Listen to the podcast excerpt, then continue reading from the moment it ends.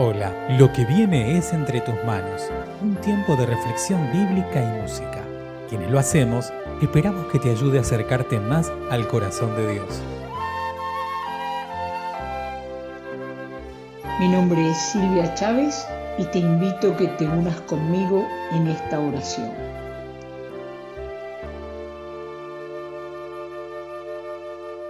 Dios y Padre, en medio de los problemas, los dolores.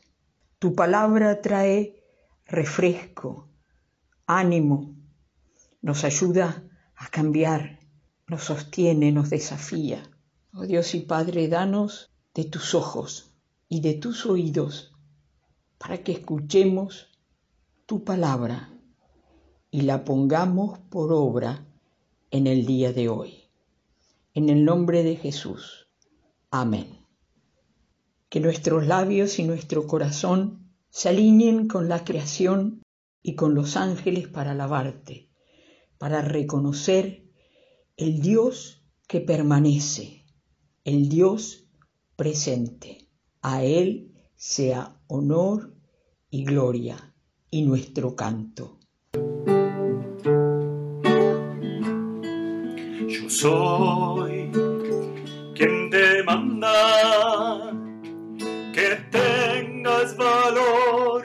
firmeza.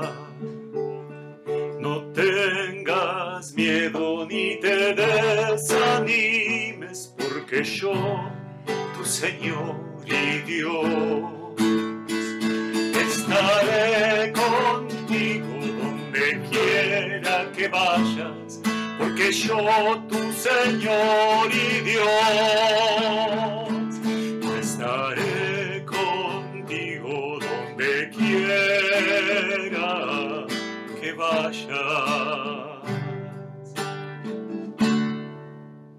El texto del día de hoy lo encontramos en el libro de los Hechos, el último capítulo, versos 16 y 30 y 31. Cuando llegamos a Roma, Pablo se le permitió tener su domicilio particular con un soldado que lo custodiara. Durante dos años completos permaneció Pablo en la casa que tenía alquilada y recibía a todos los que iban a verlo, y predicaba el reino de Dios y enseñaba acerca del Señor Jesucristo sin impedimento y sin temor alguno. Pablo y sus colegas ya están en Roma, sanos y salvos. Después de una travesía de meses, de alrededor de dos años estar encarcelado en Cesarea, llegaron a Roma. Y ahora Lucas nos describe que sano y salvo, pero prisionero. Está en una casa alquilada, pero custodiado por personal del imperio. Durante dos años estuvo allí.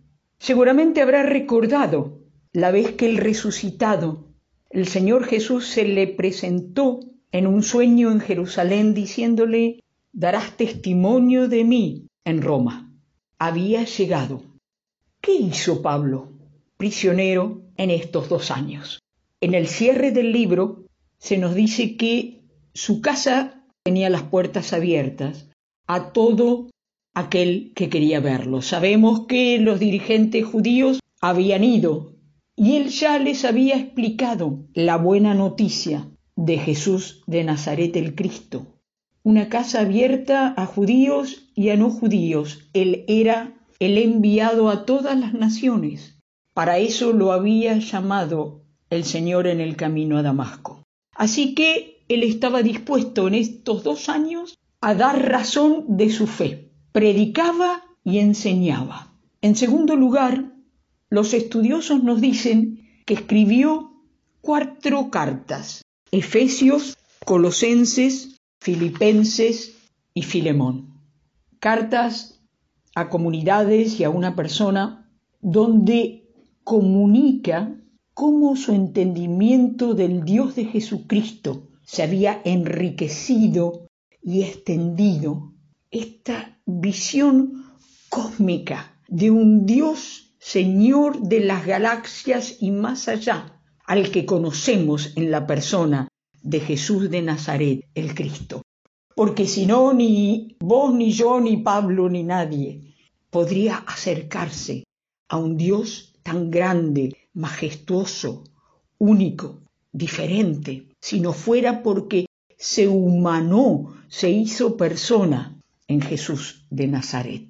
Así que en estos dos años se dedicó Pablo a predicar de este reino que Jesús había inaugurado, de relaciones diferentes, enseñando quién era este Jesús de Nazaret, escribiendo a comunidades y personas para animarlos. La carta a los filipenses, algunos estudiosos la llaman la carta del gozo y la escribe un varón de Dios, prisionero, desde la mirada humana, pero libre desde la mirada y desde el entendimiento de que la verdad en Jesús de Nazaret nos hace libres para vivir alineados al propósito de Dios, de comunicar, de servir, de bendecir a otros, que hay una buena noticia, que el reino de la luz ha vencido, que las tinieblas no son la única opción para la vida. Así bien, predicó, enseñó, escribió y tuvo tiempo para crecer en intimidad y en conocimiento del Dios en el que creía. Y a vos y a mí nos parecieron que dos años de pandemia y de tiempos donde nuestra libertad física estuvo restringida para movernos fueron inútiles.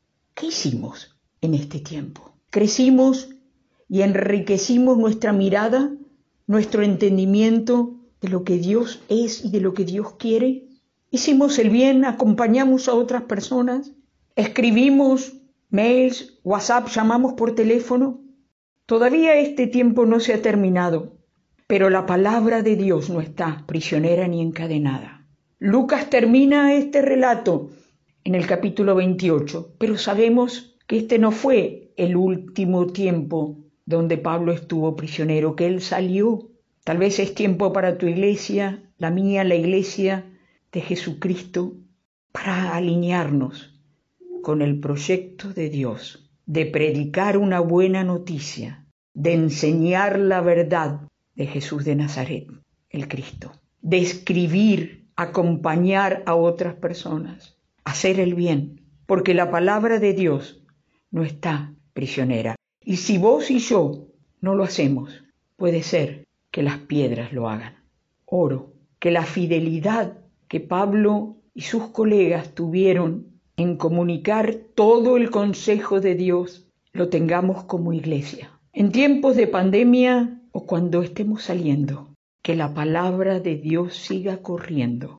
En tu vida, en la mía, en la iglesia, en el barrio, en el trabajo, en los centros académicos, en nuestra sociedad, porque Dios, el de Jesucristo, sigue mirándonos con corazón amoroso y deseoso de que nos acerquemos a Él y seamos canales de su gracia a los que nos rodean.